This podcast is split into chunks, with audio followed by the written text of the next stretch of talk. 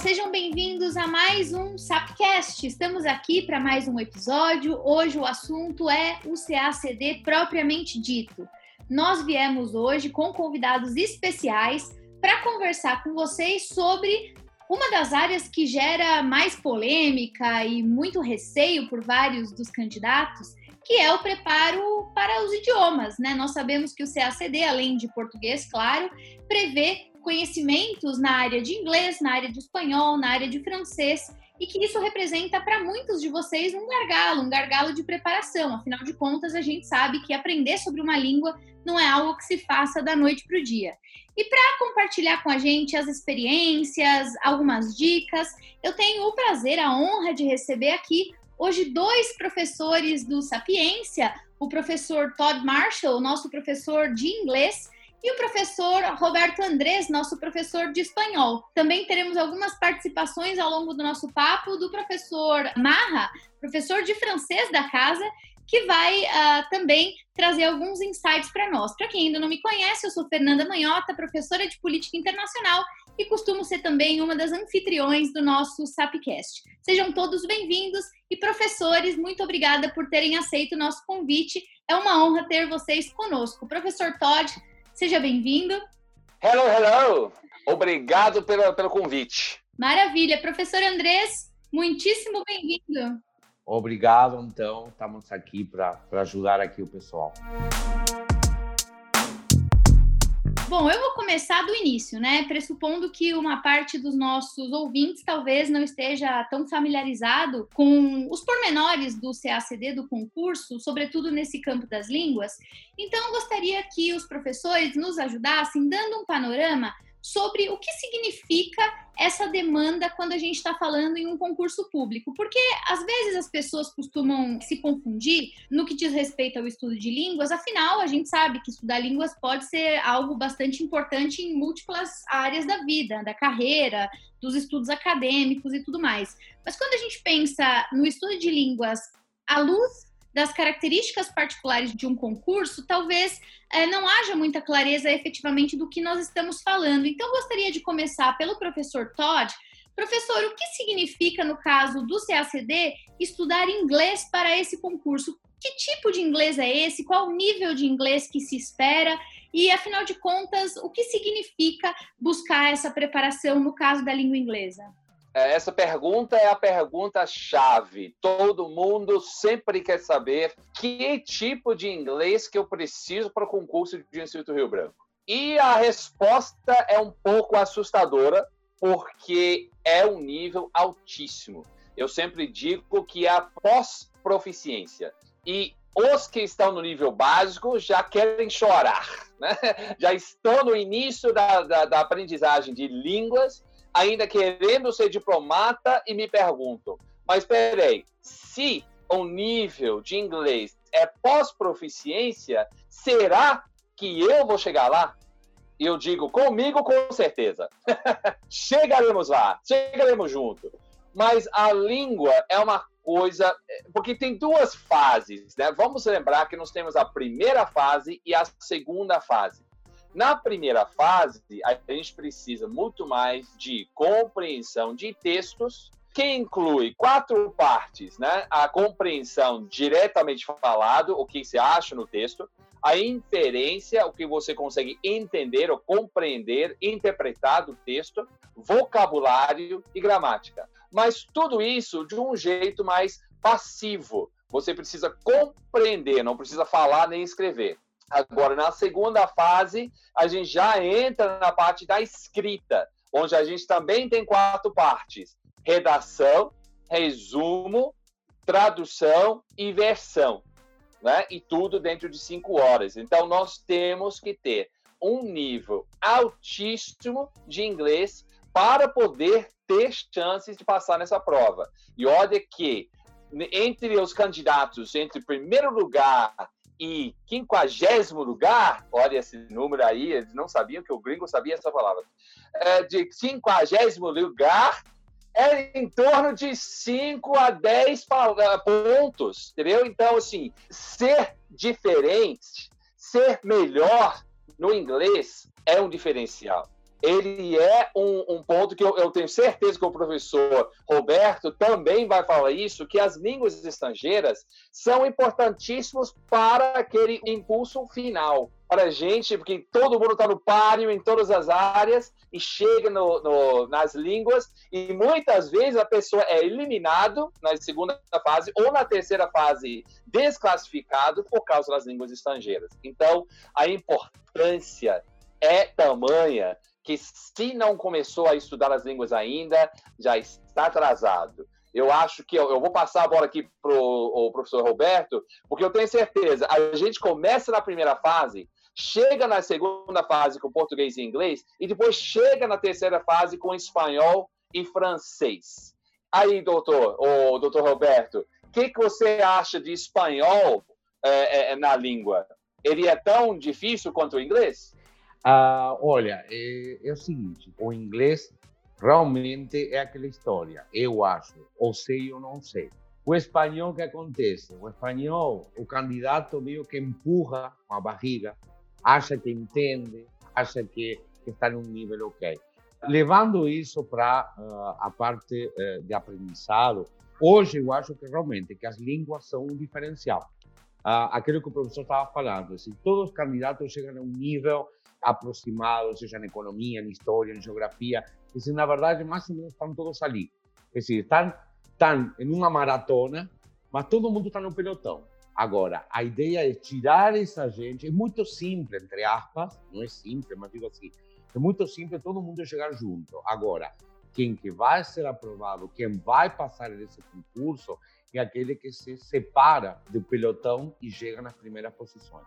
Falando a nível uh, do espanhol, que eu comentou com um pouco mais, é o seguinte: a gente está falando que eh, hoje o concurso é feito em duas horas.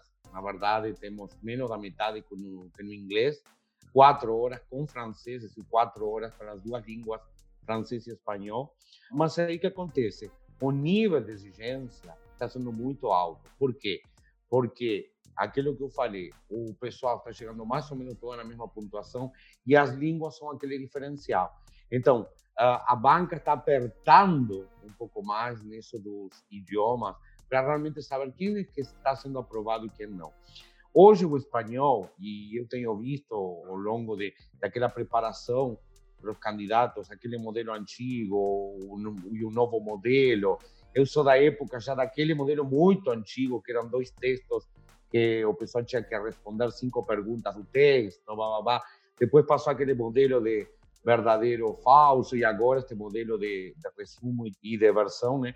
Então, o que acontece? Hoje o nível está sendo um nível C1, segundo o marco europeu de referência para as línguas.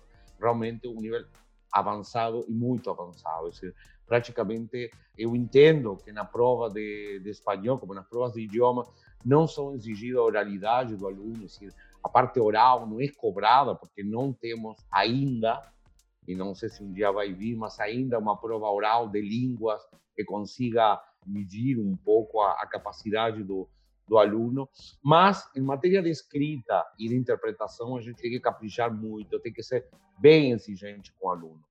Prova de espanhol está dividida em duas partes, a parte do uh, resumo e a parte da versão ou tradução. No caso da, do resumo, como o professor Toji estava falando, o que, que se espera desse aluno?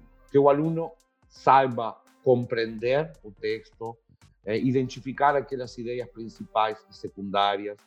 Os textos em espanhol às vezes não são eh, tão ordenados como são em outras línguas. Às vezes as informações estão no começo, no meio e no final misturadas. Entra um autor, fala uma coisa, o autor retoma a indicação, retoma a ideia de outro.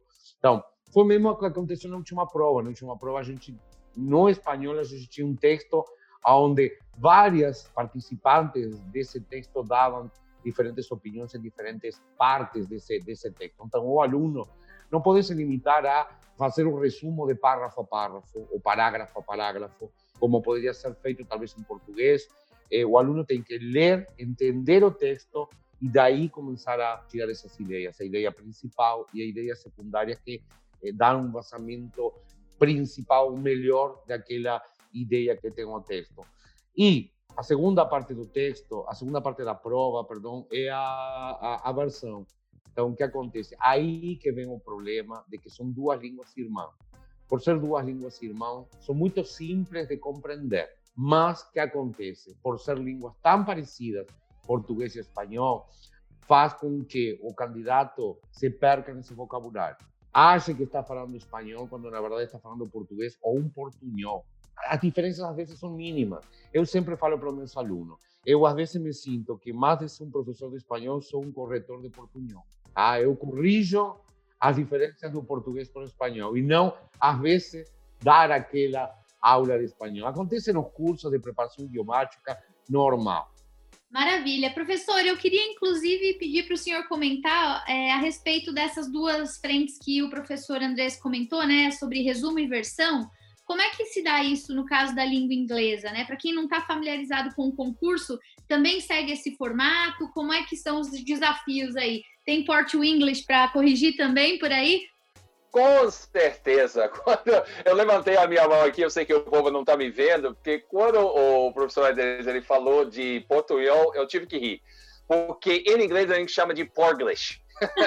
É uma coisa em que a palavra parece muito com o inglês, só que não tem nada a ver. Ou até a palavra existe, né? Como a gente chama de falsos cognatos. É uma palavra que até existe na outra língua, porém com um significado completamente diferente. E aquela outra parte que é the, the cow went to the swamp. Né? que é o que a, a, frase mais engraçada, a vaca foi pro brejo. Né? Aquela coisa que a pessoa está traduzindo palavras, mas não está traduzindo ideias. Né? Então, a parte que a gente tem duplamente difícil em inglês, em espanhol é somente a versão. Em inglês nós temos a versão e a tradução. Então, nós temos que saber fazer a tradução de inglês para português e de português para inglês. Nem se fala de resumo e redação, que eu trato daqui um pouco. Nessa parte de inglês para português, na grande maioria, nem sempre, mas na grande maioria, é um texto literário.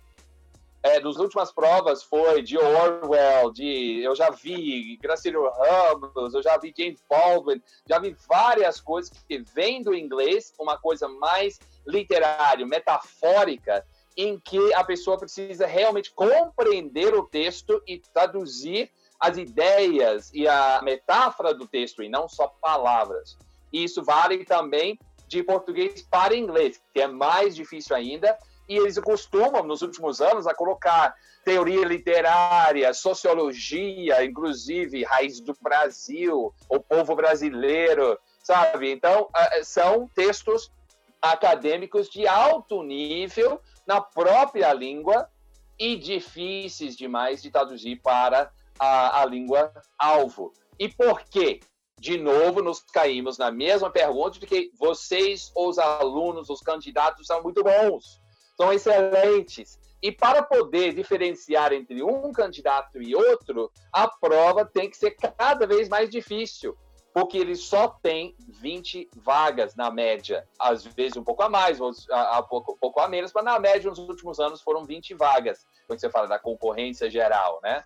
E então, para escolher os 20 candidatos mais preparados, a prova precisa ser 10 vezes mais difícil do que uma prova normal se diria para o Cambridge, ou para o Michigan, ou por TOEFL, ou qualquer coisa dessa, né?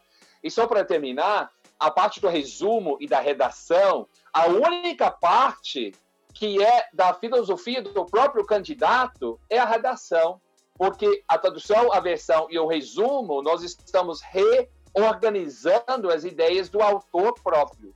E aí a redação é a criação das suas ideias de acordo com algum comando, alguma citação, coisa assim, entendeu?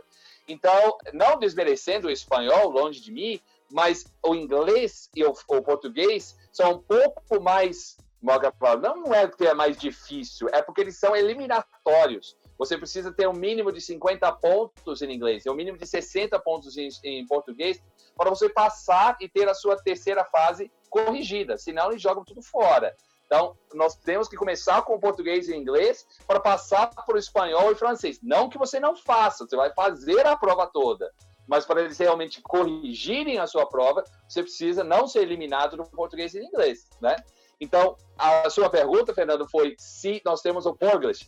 É, justamente, nós temos muitos problemas com isso e a gente tem que ter um conhecimento profundo da língua inglesa para você realmente ter chance de passar nessa segunda fase. E a primeira fase é uma coisa que é a compreensão do texto e também não se confundir com os cognatos ideias comumente discutidos na sociedade, sendo que é um texto que muitas vezes contradiz aquilo que todo mundo fala. Então, nós temos que ter muito cuidado, tanto na compreensão do texto, quanto na versão, tradução, redação e resumo. Olha, eu queria aproveitar isso que o senhor acabou de falar e, e estender para os dois professores, e quem sabe também vamos trazer aqui para nossa conversa o nosso professor Marra de francês, que é, no que diz respeito aos padrões identificados nas provas, nas últimas versões, né, nos últimos anos, o que tem sido desse grande universo idiomático mais recorrente em termos de cobrança nessas provas? Se a gente tivesse que elencar coisas que são assim os mais pedidos, né? Aquilo que não tem jeito de deixar passar batido. Eu pergunto isso porque imagino que nas provas de outras áreas isso também aconteça. No caso de política internacional, que é a minha área, nós temos identificado, né, de certa forma, algumas recorrências, temas que são considerados prioritários mais vezes, assuntos que vira e mexe reaparecem. Então, desse universo do estudo dos idiomas, tanto no inglês quanto no espanhol e no francês, tem alguma coisa que é carta marcada que a gente pode esperar que vai estar lá presente de um jeito ou de outro? Vou começar pelo professor Andrés e depois passo a palavra para o professor Todd. Vamos lá, professor. No caso do espanhol, primeiro que a gente tem que trabalhar com uma coisa. A banca foi mudada o ano passado, então, na verdade, foi. Por quê? Porque a gente já teve três concursos deste mesmo modelo, no caso do espanhol. Aonde? O primeiro concurso, eu acho que pegaram um texto literário totalmente e lançaram para o concurso e falaram assim: ó, vocês candidatos têm que resumir uma obra literária bem já no segundo ano, aquele eh, sendo a mesma banca, né, a CESP, uh, mas já foi um texto para resumo que tinha uma mistura literário e um pouco periodístico ou narrativo, mas já era uma coisa mais leve para o aluno, né?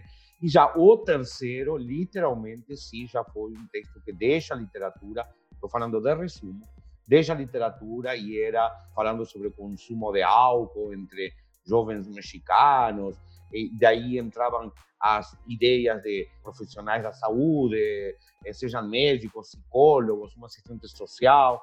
Então, na verdade, aí já mudou um pouco a linha do texto para resumo. Agora, uma coisa que vem se repetindo todos os anos são, na versão, são textos literários, sim. O que mais cobra a banca, seja a seja agora esta nova banca, era vocabulário.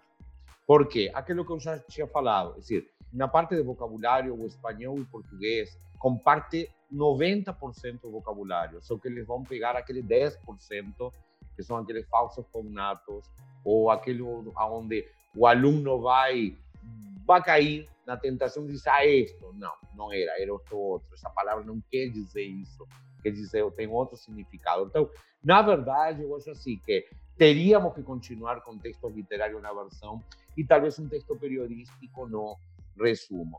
Falando um pouco de carta marcada, seria uma coisa muito óbvia, mas eu não quero descartar que o próximo texto de resumo seja em cima da Covid-19. Ah, talvez um material do país, uma coisa assim, que venha. Mas seria tão óbvio que eu não sei se iria cair isso, mas realmente, se muitos candidatos perguntam, ah, professor, mas que acha?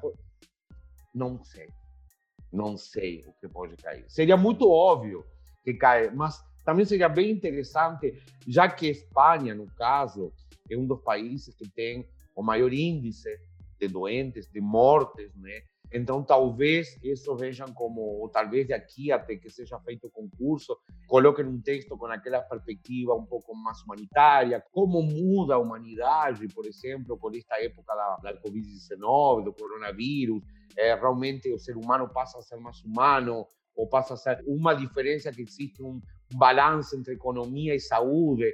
Não sei, logicamente que em espanhol, por, logicamente, mas digo, seria interessante porque vem de um país onde está sendo afetado todo isso. Né?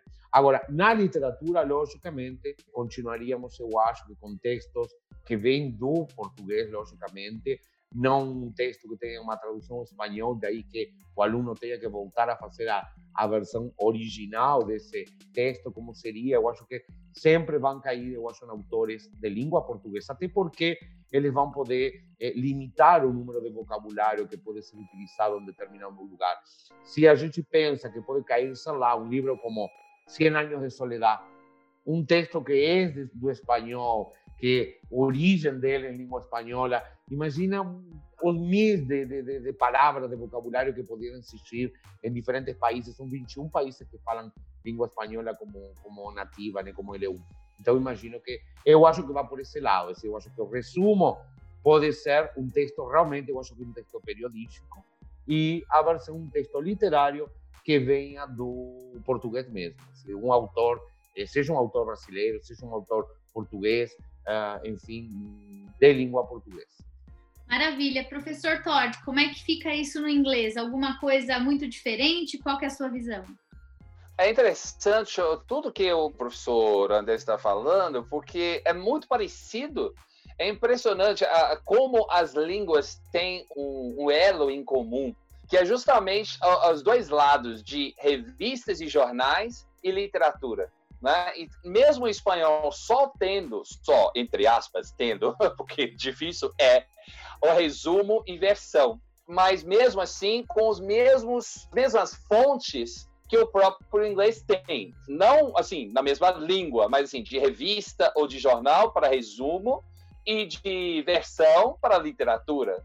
Normalmente, como eu te falei, a tradução de inglês para português tende a ser muito mais literário, enquanto a versão tende a ser mais, nos últimos anos, ele foi mais é, direcionado à sociologia, história e literatura. Por isso que eu sempre indico quatro livros. Vou colocar quatro livros aqui para o povo é, ler em português. Primeiro, a História da Literatura Brasileira, de Antônio Cândido, ou de Alfredo Bossi. Os dois são muito bons. Casa Grande Senzala, de Gilberto Freire, que ainda não caiu, mas olha lá que vai cair algum ano o povo brasileiro que já caiu e pode cair de novo, e Raiz do Brasil que já caiu duas vezes na prova, duas vezes na tradução de português para inglês. Quem sabe vou colocar uma terceira vez só para deixar todo mundo doido. Mas eu gosto de falar alguma coisa, eu faço sempre essa brincadeira com as primeiras palavras do nosso grande ministro Ernesto Araújo. E uma frase que me deixou louco no início do ano, que foi assim: não devemos apenas estudar The Economist and Foreign Affairs. A minha primeira reação foi: oh my God, ele vai tirar Economist Foreign Affairs, vai falar outra coisa, nós vamos ter que fazer outro curso. Aí eu parei. Aí, peraí, deixa eu ler essa frase de novo. Nós não devemos estudar apenas The Economist and Foreign Affairs. Quando a gente foca na palavra apenas, a gente vê que o que, que ele está falando? que a prova não vai ser apenas de jornais e de revistas, e vai ser sobre literatura, e vai ser sobre filosofia, vai ser sobre sociologia. O inglês, eu creio que o espanhol também, português, eu tenho certeza, ele abrange todas as áreas. Né? Pode cair economia, pode cair uh, política internacional, pode cair até português, literatura, sabe? Tudo é válido para o inglês, entendeu? Então, isso é uma parte que faz a prova de, de inglês ser ainda mais desafiador, porque não é só a língua, é saber sobre os assuntos da língua estrangeira. Então, assuntos que eu acho interessantes que caíram nos últimos anos, a mídia social, é, especialmente Facebook, Twitter, Instagram, tudo, como que isso influencia a diplomacia. Isso caiu tanto na primeira fase quanto na segunda fase. Caiu no resumo em 2018, caiu na redação em 2019, então é importante, mas já foi tratado tantas vezes que está na hora deles mudarem. Com o vídeo, eu concordo com o professor aqui, que eu acho tão óbvio que provavelmente não vai cair vai cair alguma coisa sobre doença, sobre uh, um, um, ponto literário. Qual que é o livro mesmo? O, o professor, me, me lembra o nome da, do livro de Gabriel Garcia Marques? Amor em Tempo de Cólera. Exatamente. É, esse é um dos livros, e vários outros que a gente pode citar, mas é um que é interessante que poderia cair uh, no sentido de compreensão de texto. Mas um outro livro, talvez por ser da, do gênero mais literário espanhol ou latino-americano, talvez um outro livro brasileiro, uma coisa de história, como a doença influenciou a economia no século XIX ou século XVIII. Várias maneiras que eles podem tratar isso sem ser de agora, entendeu? É uma coisa mais tangencial. Diplomacia, literatura e China têm sido três tópicos muito importantes na língua inglesa, especialmente na primeira fase. China foi na segunda fase anos atrás, 2012, se não me engano mas é, eu acho que ele está muito importante agora na economia, em toda a pandemia, tudo. China está muito forte na ideia. E dois assuntos, um que caiu no ano passado na primeira fase é meio ambiente, que eu não esperava, porque eu achava que ah, eles não querem saber, blá, blá daqueles assuntos que você acha que o governo não quer nem saber, provavelmente vai cair. Porque eles gostam de jogar coisa que a gente não está preparado, sabe? E economia, há muito tempo não vem. Antigamente era todo ano tinha um texto sobre economia. E agora, nos últimos três ou quatro anos, não colocaram nada. E agora é a hora de colocar alguma coisa sobre economia, ao meu ver. E outro tópico que eu acho que o professor também tocou é humanismo. Eu acho que é algum tópico em cima de como que o mundo pode ser mais humano ou como o humanismo está atrapalhando a economia, alguma coisa. Eu não tenho um livro específico na minha cabeça, mas eu acho que esses tópicos, o humanismo, diplomacia, nova diplomacia, economia, são tópicos muito importantes nesse momento. Bom, vamos ouvir agora o que disse o nosso professor de francês. Bom, para falar sobre como a prova de francês vem sido feita, nos últimos anos, né, para traçar esse raio-x da prova de francês, é, eu vou ter que concordar com algumas coisas que nossos amigos já disseram, o professor de, de espanhol e de inglês, o Todd e o Roberto, porque é, é, é uma coisa bem parecida. Eu acho que, sobretudo com a prova de espanhol, né, existe um consenso nas línguas estrangeiras. E tem acontecido também com frequência, né, nas últimas provas a gente viu isso, que uma divisão, uma divisão entre a prova de resumo e a prova da versão. Então, para o francês é, é, a, é, a, mesma prova né, do espanhol, é um exercício de versão do português para o francês e um exercício de resumo, um texto em francês que você tem que resumir em francês. Na, na prova de resumo, a gente percebe assim que 100% dos textos vem de um mesmo jornal. Então, a banca tem escolhido com frequência o mesmo jornal, que é o Le Monde Diplomatique, que é aquela versão né, diplomatique do Le Monde, que é aquele jornal que imagino que todo mundo conhece. Tem até a versão do, do Brasil, né? Então é isso, todos os textos têm vindo desse jornal. Os temas, eles têm vindo hum, um pouco variados, né? Então a gente já falou sobre profissionalização da política, já falamos sobre ecologia e recentemente tivemos um texto sobre imigração, sobre identidade da imigração, sobre sobretudo sobre imigração na, na Europa. Para a versão, o que a gente teve então também é um movimento de pedir textos mais literários na, na versão, Uh, só que a gente, eu, eu vejo uma, uma mudança assim, da literatura para a política. Então, a primeira, os primeiros assuntos foram propriamente literários. Então, a gente teve Raízes do Brasil, né, para ser traduzido para o francês. É, na primeira versão da prova, então concordando com o que o Todd disse, né, sobre aqueles livros que, que tem que ler, os livros que provavelmente vão cair também na prova de línguas estrangeiras. Raízes do Brasil já caiu em francês, e pode ser que caia de novo, como o Todd mesmo disse. Em relação aos outros dois textos que a gente viu para pedir, é, que foram pedidos como versão, a gente teve um texto sobre o Guimarães Rosa, então atenção, não, não se desesperem, não está sendo pedido para traduzir Guimarães Rosa.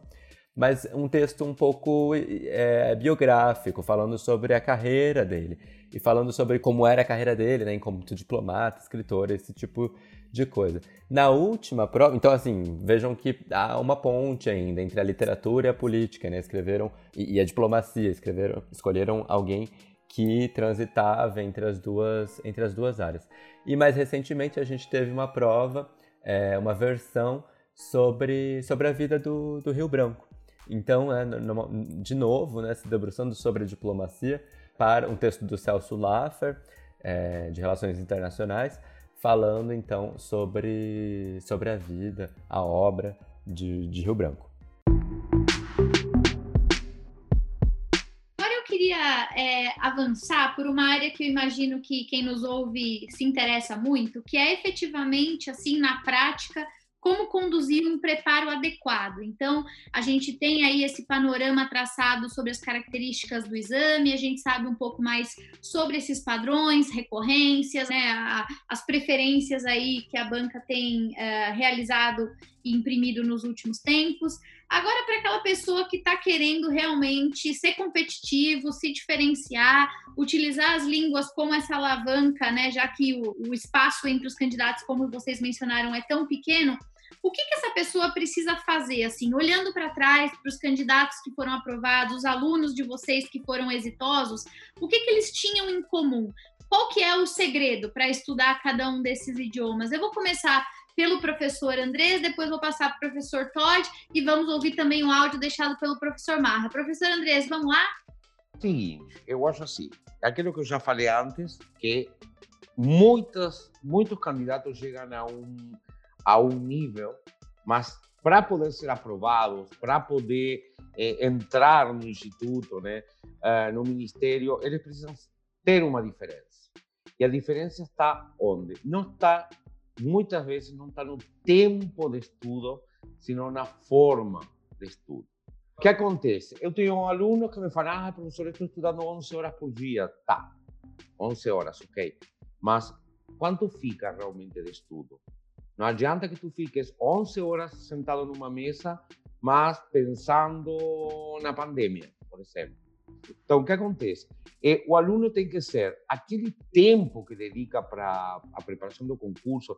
Eu acho que o em espanhol, e eu acho que em outra língua e em, e em outra disciplina, precisa estar focado nesse caminho. É decir, pensar em que eu estou estudando e outros candidatos estão estudando ao mesmo tempo que eu.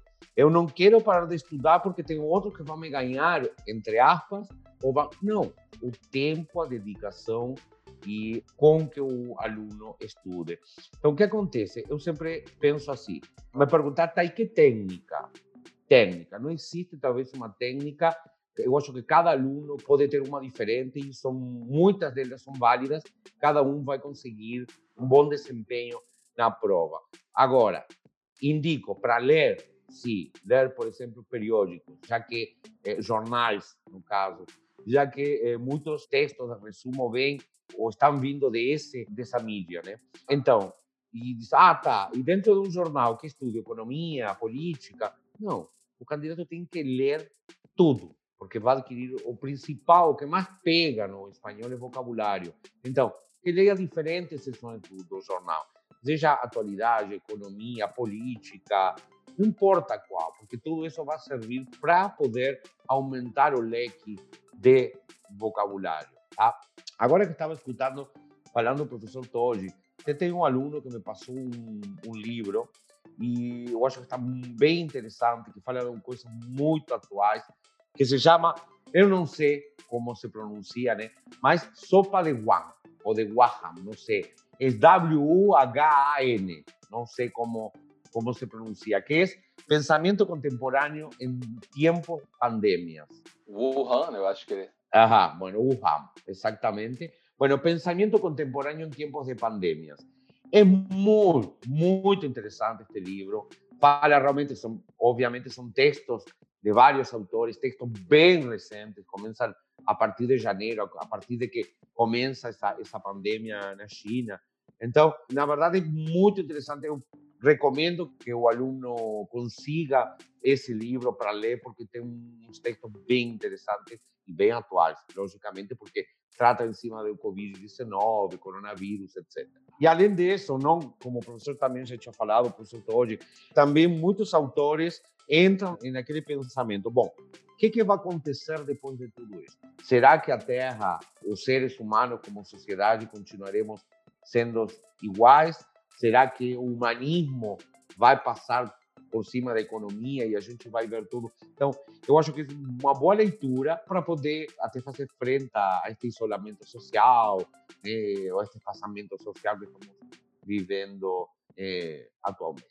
Maravilha. Professor Todd?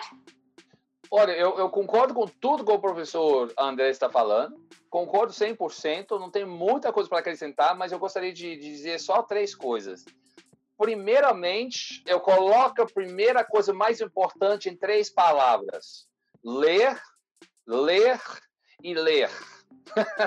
é a mesma palavra, claro, mas ler muito.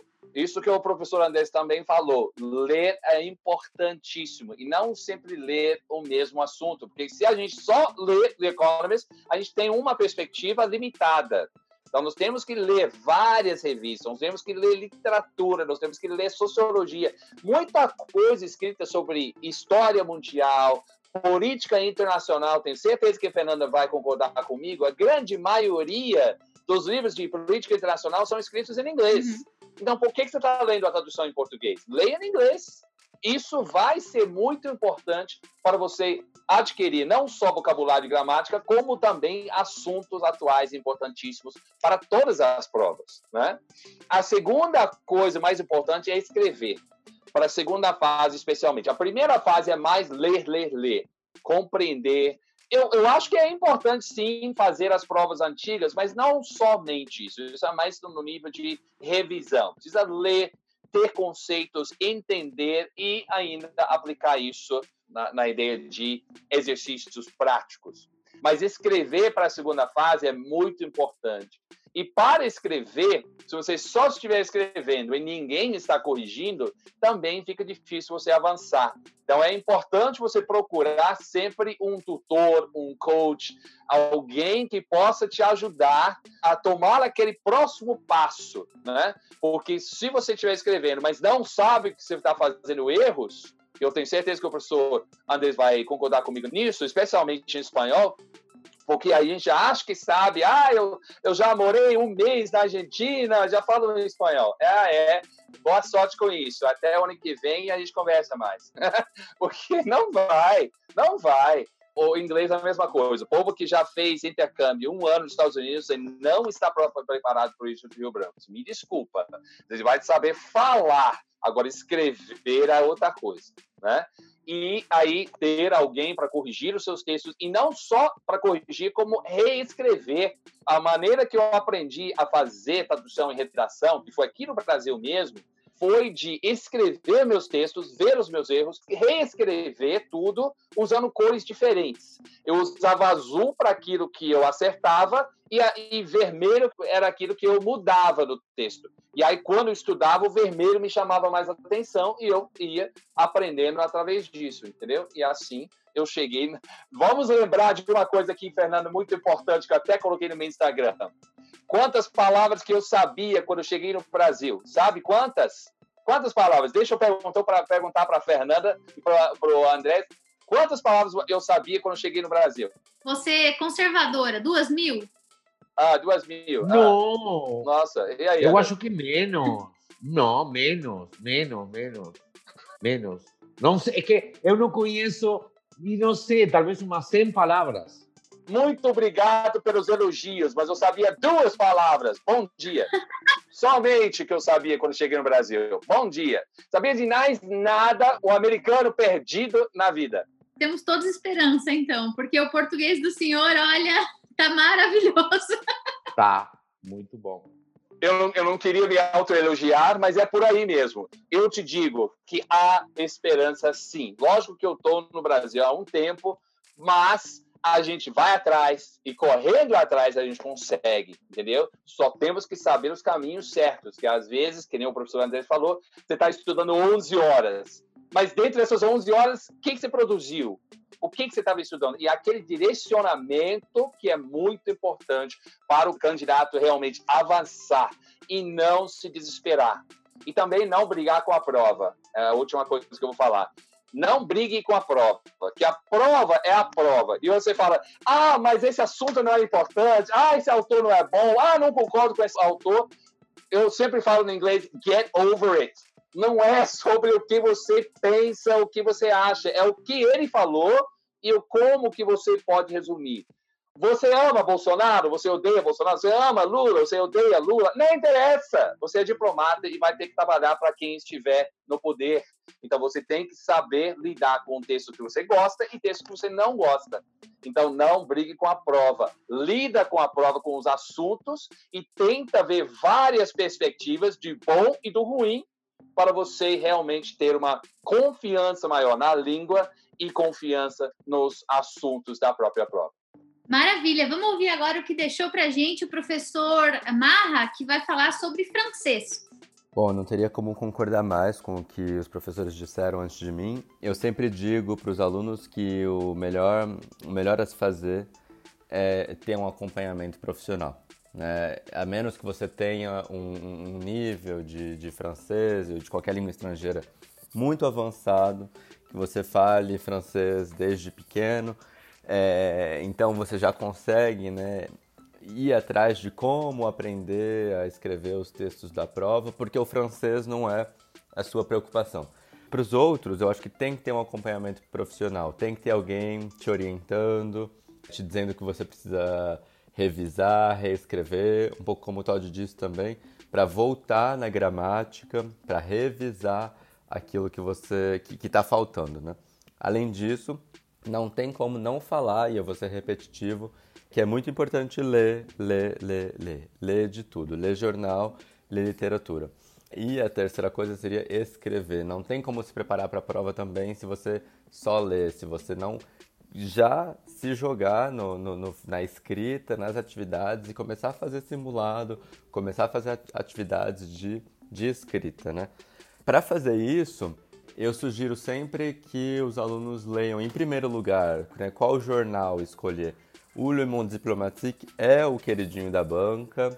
Todos os resumos até agora que foram pedidos vieram do Le Monde Diplomatique, é, que é o do Le Monde, né, aqueles que, para aqueles que conhecem. Em, em, em relação a, aos outros jornais, eu também, sabe, teria, tentaria dar uma olhada no Figaro, no Monde, no Nouvel Observateur, nos outros jornais de circulação é, na França, afinal de contas isso pode mudar, né? A gente não tem bola de cristal. O Le Monde Diplomatique tem sido o jornal mais pedido, mas isso pode mudar. A gente sabe muito bem como funciona essa prova. Em relação à literatura, eu acho um pouco complicado recomendar para os alunos que eles se debrucem né, é, sobre o estudo da, da, da literatura. Assim. Acho que vai ser muito custoso ir ler um Voltaire, ir ler um Montesquieu. É, no original, no francês, ler o livro. Né? Não sei se a gente tem esse tempo, não sei se vocês têm esse interesse. O que eu sugiro é ir atrás de um site que chama Etudes Littéraires, Estudos Literários. É, literalmente, se vocês não souberem como escrever, é, procura no dicionário Estudos Literários, né, em francês. E aí, nesse site, ele separa por autores, por séculos, é, os grandes clássicos da França. Então, tem Voltaire, tem, Montesquieu, tem Chateaubriand, tem Rousseau, tem tudo.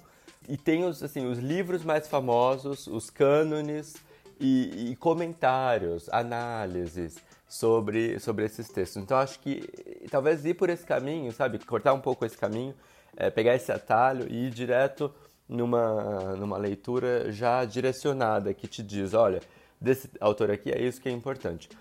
Para que isso? Porque vai cair na prova? Não, mas para você estar tá em contato com, com um nível de língua mais avançado, né? Para você não ficar ali só lendo texto jornalístico. É óbvio que quem escreve para o jornal escreve bem, mas escreve diferente de quem escreve literatura, de quem escreve, sobre história, sobre sociologia e, e, e etc. Né? Em relação a, a, a, aos temas, né? É aquilo que eu disse, assim, os temas eles estão acompanhando as atualidades para o resumo e eles estão fazendo para as versões, né? São temas que estão variando um pouco mais entre literatura, política. Política não, desculpa, diplomacia. É, relações internacionais, né? Outra coisa que eu gosto de dizer para os alunos fazerem manter uma lista de uma lista de, de, de, verbos, uma lista de palavras e trabalhar com essa lista assim, com todas as conjugações verbais. Pegar um verbo novo e conjugar ele no presente do indicativo, no passado, no imperfeito, depois no subjuntivo, no condicional e manter aí uma, um quadro, né, um quadro grande com todas as conjugações para você ir se familiarizando, porque a gente também tem que tentar pular uma etapa da aprendizagem, né? A gente tem que se familiarizar com todos uh, os tempos verbais da língua o mais rápido possível. É, eu acho que eu falo isso porque eu acho que o estudo do francês, diferente talvez do espanhol e do inglês, ele é mais tardio, né? Eu sinto que as pessoas aprendem muito mais inglês e espanhol quando são menores, ou na escola, ou é, fazem curso. É, e o francês não. Então, por isso que acho que esse, essa falta, né, uma, um conhecimento um pouco é, linguístico do francês, e acho que essa lista pode ajudar.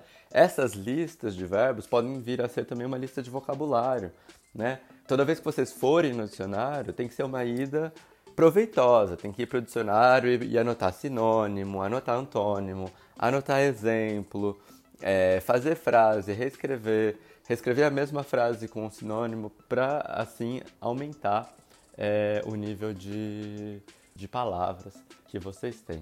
E acho que, só retomando, né, ler os jornais indicados, ler esses autores clássicos também é uma maneira de estar em contato com, com as palavras é, do mais alto nível né, de, de francês.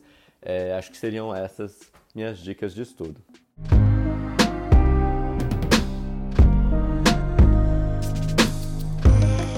Bom, e voltando aqui então, professores, eu gostaria uh, já de encaminhar para o fim, né? Embora o papo tá tão bom que dá vontade até de continuar mais tempo. Eu queria perguntar, a gente sempre pergunta sobre o que fazer, né? Mas de vez em quando talvez seja útil pensar sobre o que não fazer.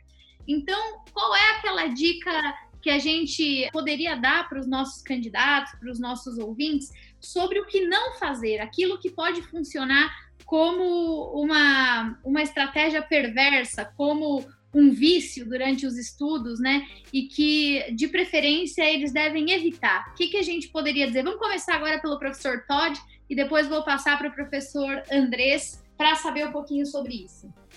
Eu acho que a primeira coisa que eu vou falar vai espantar muita gente. Não estude livro de gramática. Ah, hein? Ok? Não estude. Não comece o seu estudo com livro de gramática. Termine o seu estudo com livro de gramática. O que, que significa isso? Muita gente acha que preenchendo o livro de gramática vai aprender uma língua. E não é. O livro de gramática foi feito para revisar a nossa aprendizagem. Então, o primeiro passo é a leitura, especialmente para essa prova. Normalmente, em escolas de inglês, daria muito mais foco na comunicação. Mas para o do Instituto Rio Branco, a gente precisa muito mais na parte de compreensão e de escrita. Então, a gente precisa ler e escrever. E a partir do momento que você escreve muito, ou você está errando muito, ou não sabe o vocabulário, não sabe o ponto gramatical, aí sim a gente vai buscar em livro de gramática. Mas não comece com uh, o livro de gramática achando que você vai aprender língua. É a parte de revisar. E a segunda coisa é o que a gente pode fazer fora das leituras. O internet está cheia de, de informações, cheia de informações. Agora, quais informações a gente precisa para o Instituto Rio Branco? Né? a gente precisa manter o foco nos assuntos certos e coisas como seriados, filmes, são bons, mas você precisa saber quais que são importantes para o Instituto Rio Branco. Um Friends da vida não é importante para o Instituto Rio Branco. Agora, o West Wing, ou Law and Order, ou, ou outros assim, Vikings, por exemplo, não. Com licença, eu adoro os Vikings, mas não é bom para o Rio Branco. Entendeu? Então, é uma coisa você curtir uma coisa em inglês, é outra coisa estudar para o Instituto Rio Branco. Então, a gente precisa de filmes, de seriados, de coisas que tenham a ver com o Rio Branco e também que tenha legenda. Eu gosto muito de jornais e de revistas, tipo CNN, Economist, Foreign Affairs. Recentemente até dei uma aula sobre isso, como tem muita informação em vídeos e filmes com legenda em inglês. Então você pode treinar a sua audição quanto a sua leitura e ainda angariar, vamos dizer, bastante informações. Então essas são as coisas que eu acho mais importantes. Primeiro, cuidado com livros de gramática, usa isso para revisão. E segundo, com as informações da internet, cuidado com os assuntos que a gente escolhe e como que a gente vai estudar. Pois é, essa foi boa, viu? Porque o que deve ter de gente na quarentena que tá vendo Friends dizendo, não, eu tô me preparando para o inglês do Instituto Rio Branco, né? Para ficar menos culpado. o professor Todd já deixou claro aqui, não basta ouvir qualquer coisa em inglês e dizer que estava estudando para a prova. Bom, agora eu vou passar para o professor Andrés. Professor, em espanhol, assistir Casa de Papel tá liberado ou não tá? Não está. uh, concordo também com o professor. Gente, temos que pensar uma coisa. Escutar TV, por exemplo, ou ver TV, assistir, não sei o quê.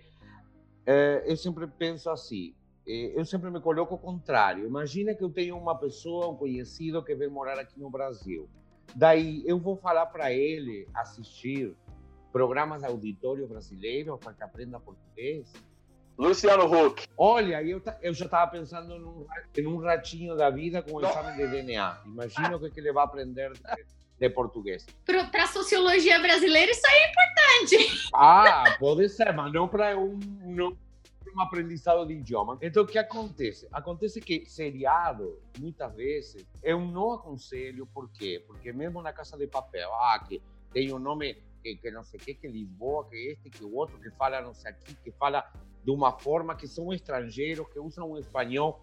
O que acontece? Eu sou estrangeiro, uso português de uma forma errada, tudo bem, mas eu não estou fazendo um concurso para português a nível diplomático. Então, o que acontece? Eu não posso, é decir, se eu vou dar umas dicas para meu aluno, qual seria? Meio gráfico primeiro, ou documentário, CNN, eh, Discovery em espanhol. Mas aquela história de que, sendo um, um, uma linguagem mais periodística, por dizer assim, jornalística, jornalisticamente falando, talvez assemelhe um pouco mais a aquele espanhol que vai ser cobrado também na prova. Agora, aquele espanhol que está sendo falado na língua, eh, na rua, desculpa, ou em um programa de auditório, não aconselho para nenhum candidato. Não é, assistir um seriado como Casa de Papel, ou seja o quê, não vai ensinar ninguém a falar e muito menos escrever espanhol. Ah, então eu acho que não, que a gente tem que ir a meios um pouco mais. Internet tem muito material, tem sites onde tem notas que estão graficamente com um estímulo visual em espanhol e além disso tem um, um, uma leitura feita por alguém desse mesmo texto, então a gente pode acompanhar. Se a gente vai ler ou se a gente vai escutar música, não, não aconselho música, por quê? Porque eh, o cantante que coloca uma letra dentro de uma melodia, muitas vezes as sílabas não são exatas, não é uma forma clara da língua. Então, Vamos ao mais tradicional: internet, em matéria de textos escritos, como jornal, como sites informativos. Nos sites informativos da CNN ou de outras rádios, a gente vai ter uma língua viva, vai ter uma língua da, do povo, mas de, em um nível que seja talvez mais parecido ou talvez ao que vai ser cobrado na prova do instituto. Essa é a minha dica. Não vamos para a rua, porque senão assim como eu falo, eu não iria assistir para aprender português uma desses programas televisivos de auditório que a gente já falou. Maravilha. Bom, eu queria agradecer muitíssimo a participação aqui dos nossos professores do Sapiência. Tenho certeza que você que nos acompanhou até aqui sai muito mais preparado nessa sua jornada.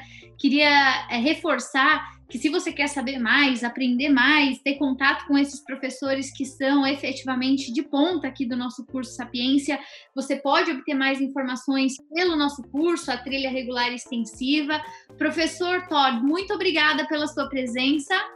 Obrigado pelo convite, foi muito gostoso, adorei. Maravilha. Professor Andrés, muitíssimo obrigada também pela participação aqui com a gente hoje nesse novo episódio do Sapcast.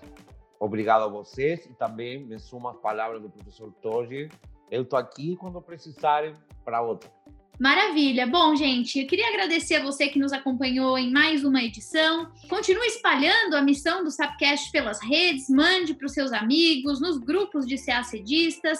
Vamos todos espalhar esse conteúdo de qualidade para que durante a quarentena em particular e depois na vida em geral, você possa receber a melhor assistência ao longo da sua preparação.